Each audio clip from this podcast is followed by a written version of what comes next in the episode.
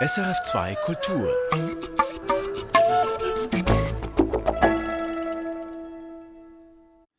Herzlich willkommen zur Jazz Collection, Redaktion und Moderation Peter Bürli. Um Sting soll es in dieser Stunde gehen, den britischen Rockstar, Singer, Songwriter, Schauspieler und Umweltaktivisten. Eine Aufzählung, die schon andeutet, dass dieser Freigeist nicht so einfach zu fassen ist. Mein Gast ist der Zürcher Schlagzeuger Marius Peyer. Marius Bayer, was fasziniert Sie als Schlagzeuger an einem Singer-Songwriter?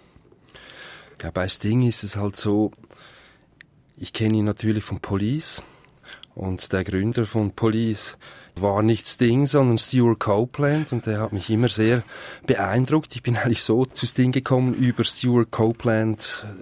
Ich habe aber schon relativ früh gemerkt, dass er ein ziemlich begnadeter Songschreiber ist und ein gutes Gefühl hat für Formen und Timing. Auch seine Stimme hat mir sehr gut gefallen und ich habe halt seine Arbeit immer weiter verfolgt und es hat auch nicht aufgehört. Ist er für Sie jetzt eher ein Jazzmusiker? So hat er ja begonnen oder ist das der Rocker oder ist es beides? Ja, ich bin natürlich auch mit Rockmusik aufgewachsen, äh, bin auch später zum Jazz gekommen. Ich glaube, er ist sicher eher ein Rock'n'Roller als ein Jazzmusiker, aber er hat während seiner Studienzeit, er hat Englisch studiert und Musik, hat er oft in Big Bands gespielt und äh, in kleinen Kombos. Er kennt die Standards schon auch, aber letztendlich ist er ein Rockmusiker, der wusste, dass es gut tut, eine Jazzband zu haben. Und was ist jetzt der herausragendste Beitrag im Schaffen von Gordon Matthew Summer, wie der bald 65-Jährige mit bürgerlichem Namen heißt?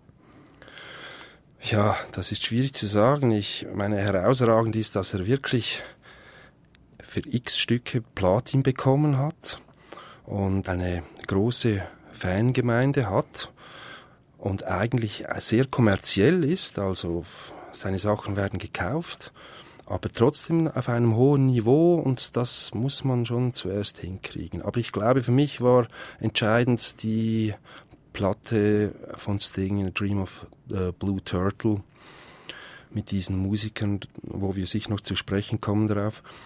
Das war für mich so ausschlaggebend. Das Initiationserlebnis für den Songwriter, ja. Richtig. 1978, also vor bald vier Jahrzehnten, schrieb Sting den ersten Hit für die damalige Band The Police. Ein Song, der bis heute in seinem Repertoire geblieben ist. Was geben Sie uns jetzt hier mit für diese Version mit dem Orchester des Arrangeurs Gil Evans von Roxanne? Dazu muss ich sagen, die Aufnahme ist nicht ganz einfach, es ist nicht sehr ausgeglichen, gut gemischt. Ich würde jetzt mal sagen, da kommt nicht allzu viel daher. Wenn man schon eine Big Band zur Verfügung hat, dann könnte ich mir vorstellen, da hätten sie sich ruhig länger Zeit lassen können. Ich glaube, das ging alles sehr schnell. Eigentlich spielt er den Song wie mit Police. Das Interessante vielleicht ist, dass das Grundfeeling der Schwerpunkt auf die vier ist und das verlangsamt das ganze Stück. Das finde ich eigentlich eine spannende Sache, aber es ist nicht ganz ausgereift, meiner Meinung nach. Roxanne, you don't have to put on the red light. Those days are over. You don't have to sell your body to the night. Roxanne, you don't have to wear that dress tonight. Walk the streets for money. You don't care if it's wrong or if it's right. Roxanne, you don't have to put on the red light. Roxanne, you don't have to put on the red light. I love you since I knew ya.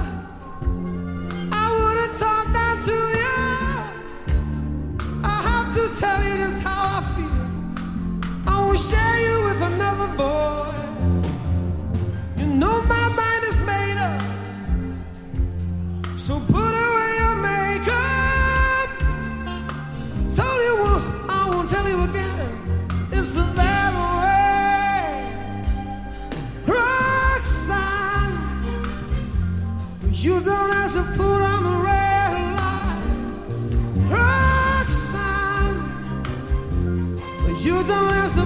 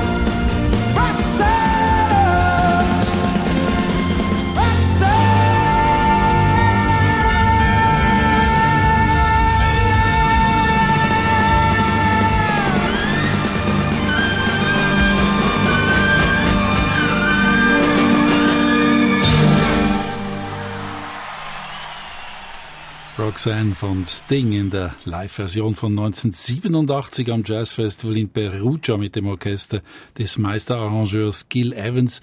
Eine Schwarzpressung wahrscheinlich einer Pultmischung. Man hört das, was Sie angedeutet haben, sehr unausgeglichen, Marius Peyer, aber trotzdem, irgendwie macht der Big Band Sound eben trotzdem etwas mit diesem ziemlich simplen Rocksong, oder? Ja, ich glaube, Gil Evans hat ja nie Berührungsängste mit der Rockmusik. Es gibt eine wichtige Platte von ihm, wo die Jimi Hendrix Sachen spielt, mit zwei Schlagzeugen, ganze Big Band. Und äh, der ist sich gewohnt, solche Power Chords, die wir eigentlich so von der Gitarre her kennen, in so eine Horn Section rein zu beten und deshalb macht das Ganze natürlich Sinn und es ist auch es ist einfach ein toller Song, Ja. sowieso. Stings Musik besprechen wir heute und ich habe für eine Einschätzung von Stings Musik 1991 mit dem Saxophonisten Branford Marsalis gesprochen, der damals in Stings Band war und der auch bei diesem Live-Track, den wir eben gehört haben, in Perugia mit von der Partie war als Sopran-Solist. Und er sagte gerade heraus, dass er mit Sting spiele, weil er seine Musik brillant fände und überhaupt nichts anderes, vor allem nicht die Texte. The reason I play with Sting is because his music is brilliant. You know, I mean, this is the thing. Like a lot of American rock critics say, "Well, Sting's music is this, that, and the other." I said, "Well, man, I tell you what.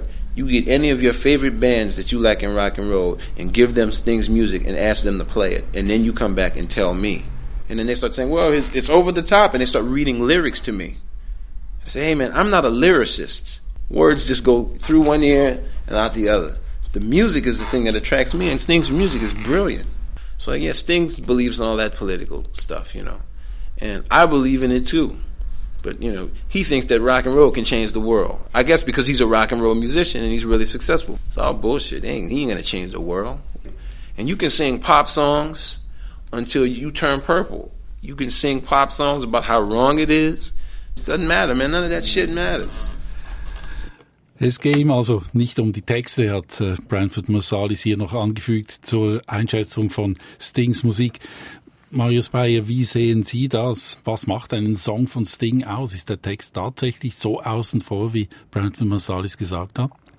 Ja, ich würde sagen, der Text ist schon ziemlich wichtig und ich würde auch sagen für Sting, vor allem für Sting, weil er hat schon eine Affinität zur Sprache und für die Sprache, das ist ihm wichtig und er schreibt auch schöne Texte, hat wie gesagt äh, Englisch studiert, er hat sich auch sehr lange mit Altenglisch äh, auseinandergesetzt, er hat eine sehr schöne Aussprache, da kommen wir vielleicht noch zu, äh, zu sprechen, gerade wenn er Standard singt, ist das relativ ungewohnt, das gefällt mir sehr gut, aber ich verstehe natürlich auch, was Branford Marsalis dazu meint, die Stücke, die die sind einfach schon gut in sich, da braucht es wie gar keinen Text mhm. mehr. Bei Sting kann man die Melodie nehmen und die Basslinie und die Struktur ist da. Alles andere kann man noch ein bisschen Sahne dazu oder wegnehmen. Aber eigentlich sind es zweistimmige Songs, die funktionieren. Und deshalb findet auch Marsalis, das ist ein hervorragender Komponist, ein Songschreiber. Einer von Stings Hits aus jener Zeit, als die beiden zusammengearbeitet haben, Mitte der 80er Jahre, ist Moon over Bourbon Street von der Platte, die Sie auch schon erwähnt haben, The Dream of the Blue Turtles. Was gibt es hier anzumerken zu diesem Song? Ja, auch hier finde ich auch sehr spannend das Thema, also die Melodie diese Basslinie, diese Walking Line Basslinie, er lehnt sich da eigentlich auch schon ein bisschen an das Swing-Feel ran, aber das funktioniert wunderbar, die Top-Melodie und diese Basslinie. Das Schlagzeug spielt nur eine Hi-Hat auf 2 und 4, also ist eigentlich die Essenz von einem Standard oder von einem Jazzstück ist eigentlich da. Die Walking-Linie, das Hi-Hat mit Betonung auf 2 und 4 plus seine äh, hervorragende Gesangslinie. Und es braucht keine Akkorde, es braucht nicht noch da einen Kick oder sonst irgendwas. Es ist eigentlich das genetische Grundmaterial. There's a moon over Bourbon Street tonight. I see faces as they pass beneath the pale lamplight. I've no choice but to follow that call. The bright lights, the people, and the moon and all. I pray every day to be strong, for I know what I do must be wrong. Or you'll never see my shade or hear the sound of my feet while there's a moon over Bourbon Street.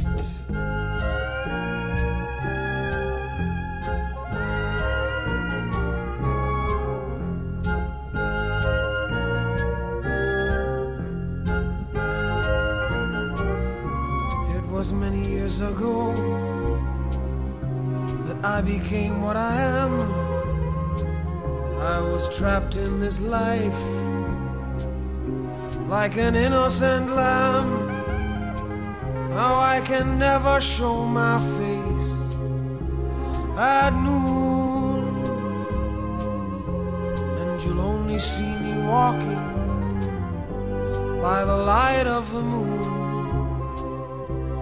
The brim of my hat hides the eye of a beast, of the face of a sinner but the hands of a priest.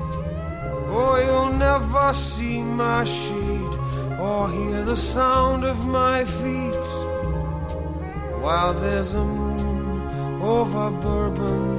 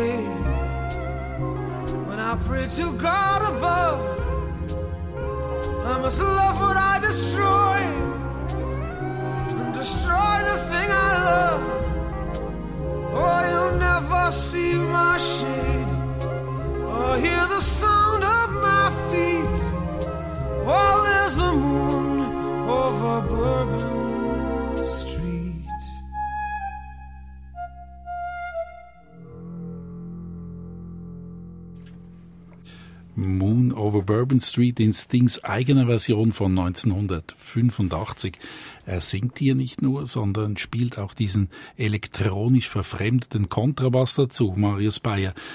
Bei Sting fällt mir das immer wieder auf. Sie haben es vorher auch schon ein bisschen angedeutet. Die Kombination von Gesangs- und Basslinie, das ist erstaunlich, wie unabhängig das da die beiden Dinge funktionieren. Wie sehen Sie das als Rhythmusexperte?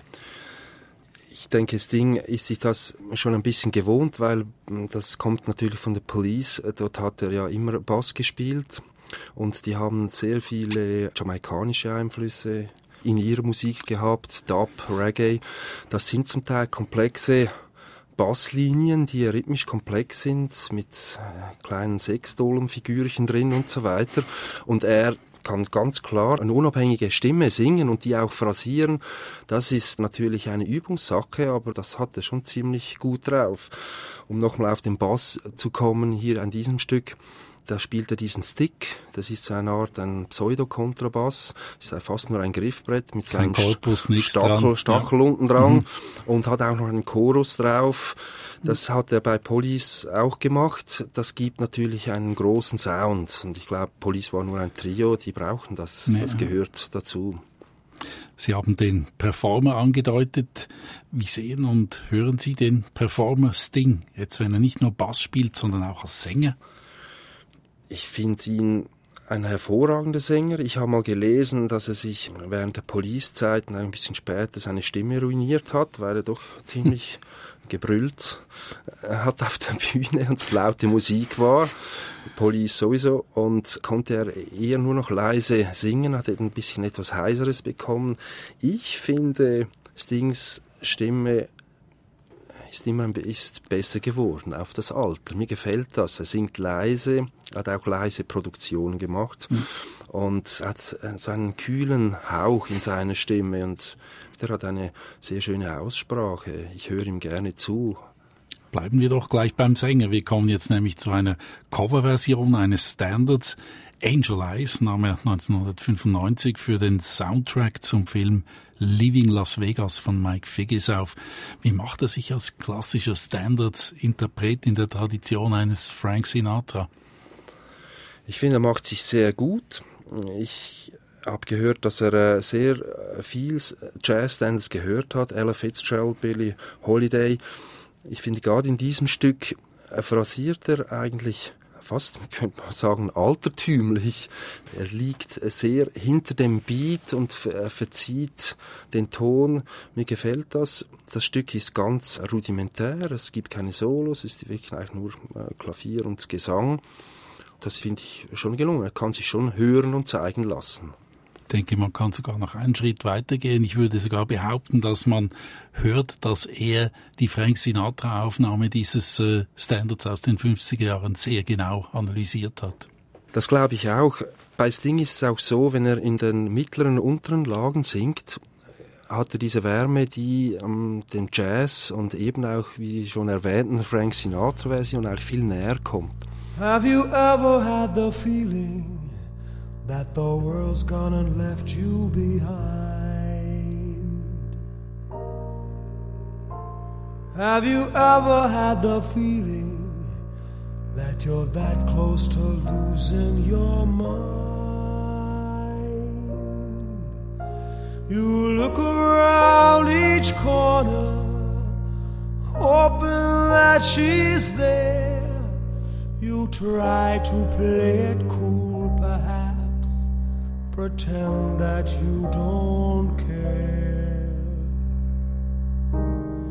But it doesn't do a bit of good. You got to seek till you find, or you'll never unwind. Try to think that love's not around. Still, it's uncomfortably near. My old heart ain't gaining no ground because my angel eyes ain't here.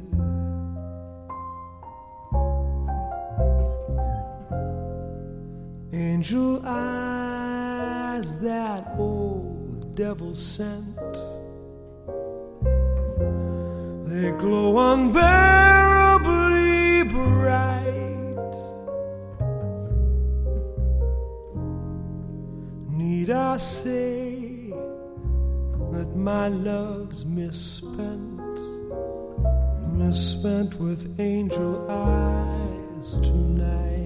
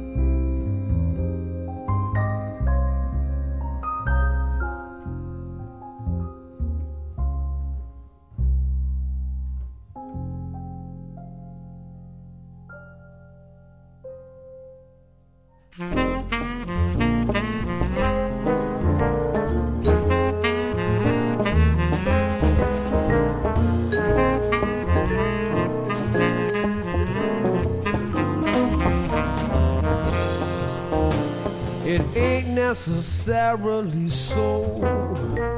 It ain't necessarily so.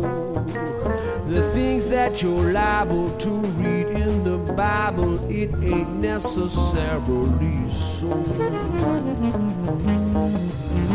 Little David was small, but oh my. Little David was small, but oh my. Fought big Goliath who lay down and died. Little David was small, but oh my. To get into heaven, don't snap for a seven. Live clean, don't have no fault. Oh, I takes that gospel whenever it's possible, but with a grain of salt. Methuselah lived 900 years.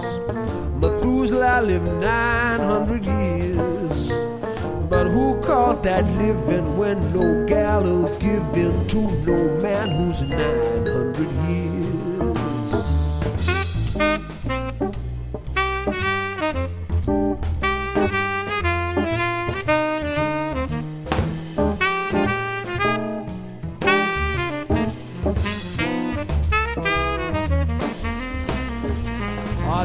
Now he lived in a world. Oh, John, now he lived in a world. For he made his home in that fish's abdomen. Oh, Jonah, he lived in a world.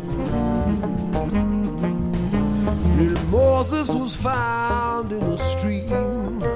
Little Moses was found in a stream. He floated on water till old Pharaoh's daughter she fished him, she says, from that stream. To get into heaven, don't snap for a seven. Live clean, don't have no fault. Oh, I takes that gospel whenever it's possible, but with a grain of salt. Methuselah lived 900 years. Methuselah lived 900 years.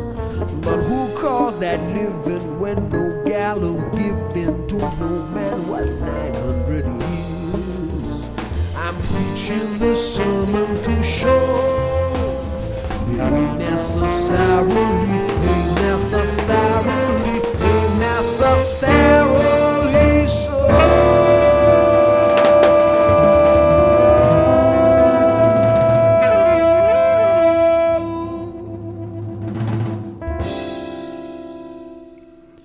SRF 2 Kultur Jazz Collection, der Rockstar Sting, ist heute unser Thema und Marius Peyer dazu mein Gast. Zwei Standards haben wir in Serie gehört. Zunächst Angel Eyes und gerade eben den Gershwin-Klassiker It Ain't Necessarily So, den er 1997 mit dem Tenoristen Joe Henderson eingespielt hat. Und Marius Bayer hier ist wirklich eine absolute Jazz-All-Star-Gilde am Werk und äh, im Hintergrund zu hören, hinter Sting, braucht schon noch Mut, vor so eine Mannschaft hinzustehen und dann zu singen. Ja, das braucht es allerdings. Ich äh, bewundere das Ding, dass er das einfach so macht oder dass ihn das es interessiert ja offensichtlich, interessiert äh, ganz verschiedene Sachen. Er ist ein Chamäleon, aber dann vor so hochkarätige Musiker hinzustehen und diesen altehrwürdigen Standard zu singen, das braucht Mut, aber er kann sich hören lassen. Er, er swingt wunderbar. Also das Ding swingt, kann man sagen. Und es auch seine Phrasierung, wie er das auseinanderzieht. Und, und es ist wunderbar. Und er hat einen Stachel, er kommt auch durch, seine Stimme kommt wunderbar durch. Da ist sein Übernahme-Sting, den er ja seit äh, ganz frühen äh, Studententagen hat, der trifft da voll zu. Und es gibt noch eine schöne Geschichte dazu, wie er überhaupt dazu gekommen ist. Ja, er ist während seiner Studentenzeit, als er in den Clubs gespielt hat und mit Big Bands, äh, ist er äh, mit schwarz-gelb gestreiften Pullover aufgetreten und die, die Musiker fanden das ganz lustig und haben ihm dann nur noch Sting gesagt. Es kommt Weil das aussieht Zeit. wie eine Wespe, oder? Ja, es sieht aus wie eine Wespe. Zurück jetzt aber zu Stings eigenen Liedern nach diesen Ausflügen in die Welt der Standards. Sister Moon ist ein Stück, das sich der Pianist Herbie Hancock für die 2005er CD Possibilities vorgenommen hat.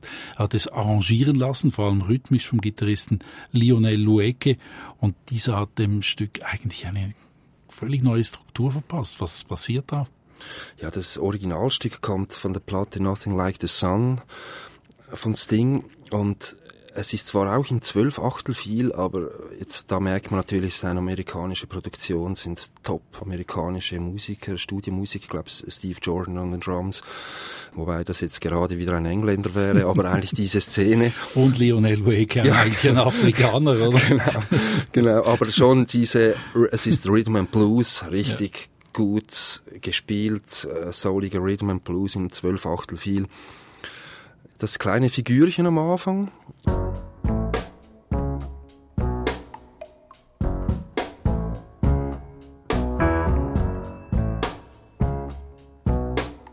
Mit der Basslinie, mit der linken Hand spielt Hank unter der Flügel und noch ein Fender Rhodes ist noch oben drauf.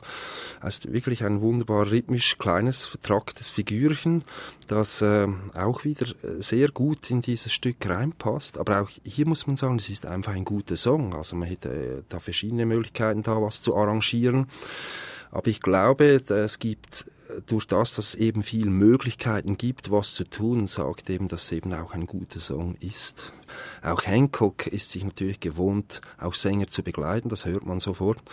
Er reharmonisiert das Stück auch, aber trotzdem hört man die Grundakkorde, wie sie eigentlich mal waren und es ist eigentlich alles da. Es ist wie auch noch eine Farbe dazu, die eigentlich die Qualitäten von Sting nur noch hervorheben.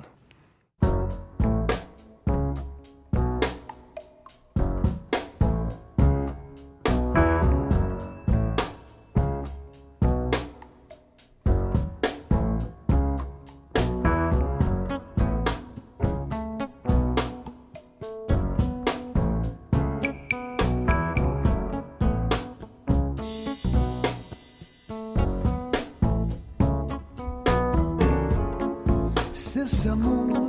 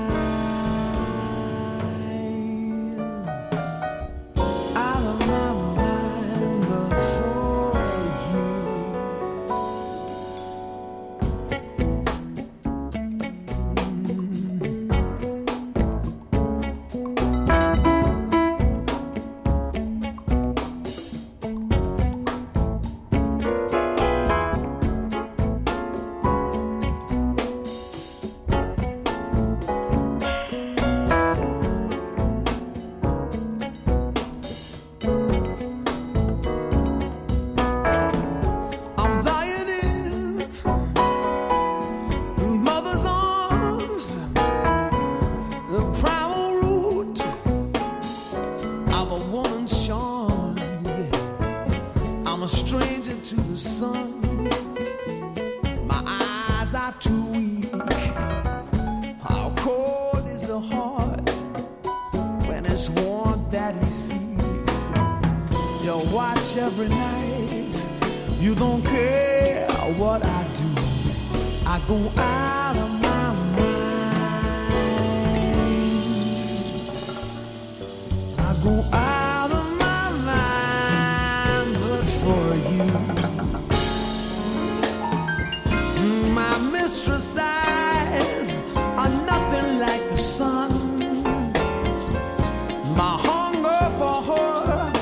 friends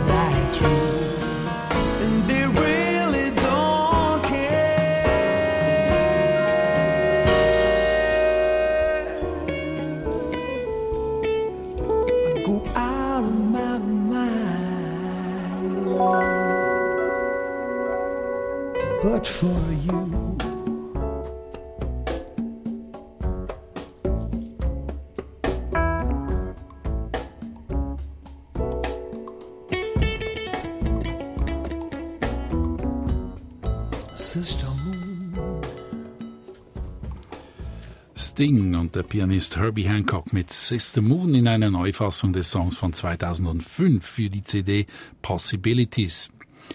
Marius Bayer, Sting scheint in Jazzkreisen von den ganz Großen total akzeptiert und angenommen zu sein und Trotzdem gibt es aber auch immer wieder Kritik an seinem Schaffen, auch an seinem Engagement, an seinem umweltpolitischen. Wo und wieso eckt er eigentlich immer an? Schwierig zu sagen. Ich meine, wenn solche bekannte Menschen wie Sting äh, sich natürlich politisch einsetzen oder für die Umwelt und so weiter, dann ist das natürlich die Gefahr groß, dass es Leute gibt, die das nervt. Ich kenne das. Es gibt Leute, die sagen, ich hasse Sting, aber ich liebe Police und dann gibt's Leute, ich hasse beides und so weiter. Ich kann es auch nicht ganz nachvollziehen. Er ist halt einfach schon erfolgreich und er ist kompetent. Ich habe das bei ihm nie das Gefühl, er macht irgendwas nur, um sich anzubieten oder so, sondern er ist wirklich interessiert. Er ist interessiert an mit großartigen Musikern zu spielen und ich wünschte mir das eigentlich im gerade im Rockbereich eigentlich noch viel mehr. Fakt ist, er polarisiert. Das scheint zu polarisieren, ein solches Engagement. Der ist nach wie vor engagiert. Gegen die Abholzung des Regenwaldes hat er sich eingesetzt und ich weiß nicht, gegen was alles sonst noch. Man nimmt ihn wahr, auch als politische Stimme, oder? Ja, das kann man schon sagen. Er hat schon etwas mitzuteilen, hat eine Meinung und ich finde, die darf er eigentlich auch kundtun. Mhm. Da gibt es keinen Grund, das nicht zu tun. Er hatte auch schon früher viel politische Texte auch gehabt, zur Zeit, glaube ich, noch 1985 mit seinem Debütalbum Dream of Blue Turtle, also das ist ein Solowerk, war er sehr politisch.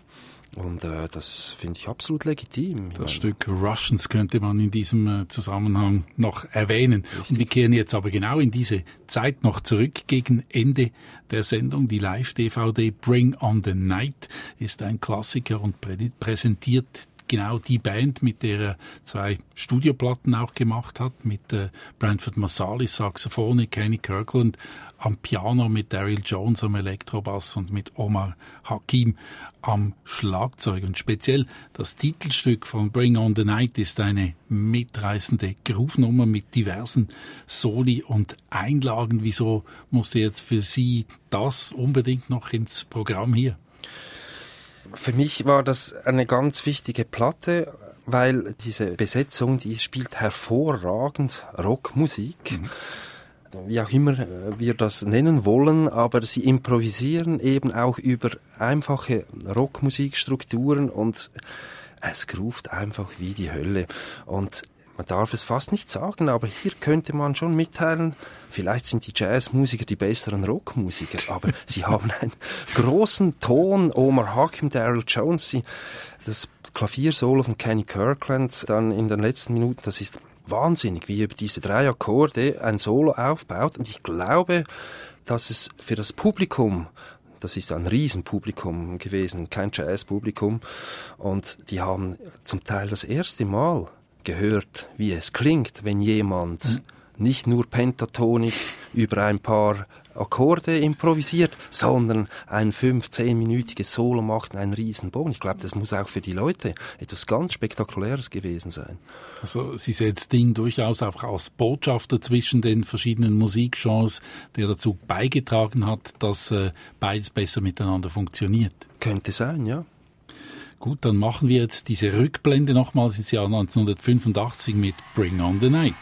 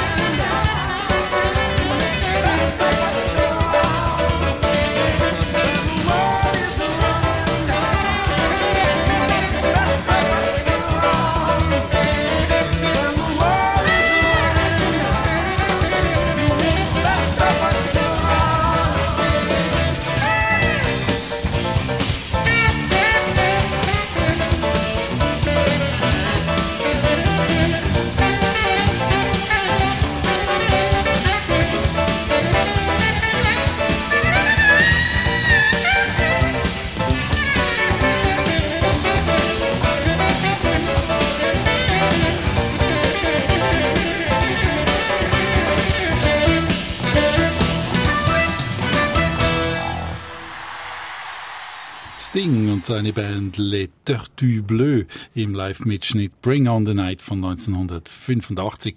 Marius Bayer, wie hat diese Musik dem Zahn der Zeit standgehalten? Das ist 1985, also drei Jahrzehnte her. Ja, das ist einfach eine hervorragende Band und das groovt unglaublich. Und das Spannende ist schon auch, dass das Gefühl von einer Live-Aufnahme, das ist hier wirklich noch da. Man merkt, es ist ein Live-Aufnahme, es ist keine Studioproduktion. Ich will mal sagen, dass, das sind auch keine Overdubs. Vielleicht ist das eine oder andere korrigiert worden. Ich glaube nicht, es ist ein Fluss, ein Guss. Das ist wie am Konzert. Und es ist wirklich hervorragend zuzuhören, wie diese Band so eine dramaturgisch das zustande kriegt über so eine lange Zeit, über diese eigentlich immer selben Akkorde und kleine Form etwas zustande zu bringen. Gibt es Teile in seinem Werk, die äh, tatsächlich so ein bisschen äh, schlechter gealtert haben als andere? Er hat in den 90er Jahren mal eine CD gemacht, wo er viel mit den gängigen Drum Loops gearbeitet hat, die man halt überall gehört hat. Mhm. Und da finde ich, das war ein bisschen unnötig. Mhm. Ich glaube, von da ist auch wieder ziemlich schnell von wegkommen. Aber eigentlich seine Bring on the Night würde ich behaupten, das ist schon ein fast Standardwerk. Wo steht Sting jetzt nach vier Jahrzehnten Arbeit im Musikgeschäft? Ja, Sting ist immer noch top. Ich glaube, er hat die finanziellen Möglichkeiten, das zu machen, was er will oder mit den Leuten zu spielen, wo er will. Was er genau jetzt vorhat und ausheckt, ist mir nicht ganz klar. Ich weiß nur, die letzte Platte, The Last Chip, da hat er sich äh, auf seine Heimat und auf seine Kindheit äh, fokussiert. Er ist in einer Hafenstadt aufgewachsen, hat auch miterlebt, wie die Industrie dort kaputt gegangen ist. Die haben dort Schiffe gebaut. Ich finde es eine hervorragende Platte. Jetzt mal abgesehen von dieser letzten Platte, gibt es noch äh, Dinge, die Sie beim Wiederhören jetzt für diese Sendung wieder entdeckt haben? Also gibt es Geheimtipps, wo man noch Sting entdecken könnte? Es gibt diese Platte, wo er, äh, er sich mit Renaissance-Musik auseinandersetzt, also mit dem Komponisten, Songschreiber John Dowland. Gefällt mir auch sehr gut. Das ist auch natürlich überhaupt nicht sein Spezialgebiet, aber man hört, dass er das mit einer großen Seriosität verfolgt und die finde ich recht empfehlenswert. Das ist das Ding ganz leise und sehr poetisch auch. Viel Altenglisch, eine hervorragende Aussprache auch dort. SRF 2 Kultur, das war die Jazz Collection. Herzlichen Dank, Marius Peyer, für die Auswahl der Stücke und für die Kommentare dazu. Redaktion der Sendung Peter Bürli. Ganz zum Schluss jetzt noch, Sie haben es angedeutet, kommt die bislang letzte Produktion von Sting noch hier zum Zug, The Last Ship, und daraus der Song The Practical Arrangement. Und das ist im Text so etwas wie eine Absage an, glaube ich, die romantische Liebesbeziehung, dass es schon fast wieder romantisch und anrührend ist. Was hören Sie in diesem Lied? Ich höre einen Sting, der sich über diese Zeit jetzt wahrscheinlich auch von der Art und Weise, wie man Jazzstücke komponiert, beeinflussen ließ. Es ist eigentlich eine Jazzballade, aber mit poppigen Akkorden kann man fast sagen. Formal ist es eigentlich Jazz. Die Akkorde sind nicht ganz so, wie man sich gewohnt ist mit Jazz. Es hat wenig Tension, wenig Spannung eigentlich drin. Es sind eigentlich eher Popakkorde. Aber auch hier hören wir einen Sting, der einfach ein Gefühl hat für einen abgeschlossenen Song.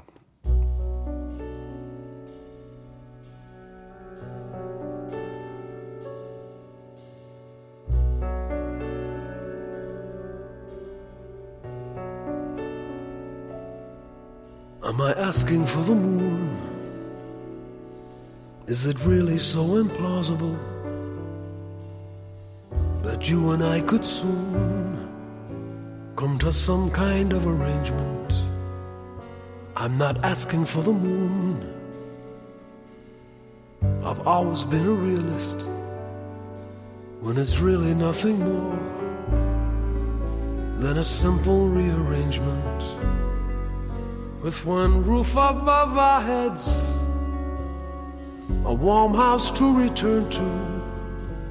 We could start with separate beds, I could sleep alone or learn to. I'm not suggesting that we'd find some earthly paradise forever. I mean, how often does that happen now? The answer's probably never. But we could come to an arrangement, a practical arrangement, and you could learn to love me given time.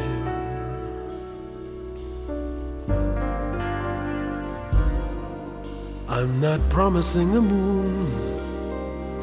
I'm not promising a rainbow. Just a practical solution to a solitary life. I'd be a father to your boy, a shoulder you could lean on. How bad could it be to be my wife? with one roof above our heads, a warm house to return to. You wouldn't have to cook for me, wouldn't have to learn to. I'm not suggesting that this proposition here could last forever. I've no intention of deceiving you. You're far too clever. But we could come to an arrangement, a practical arrangement, and perhaps you'd learn to love me given time. It may not be the romance that you had in mind, but you could learn to love me given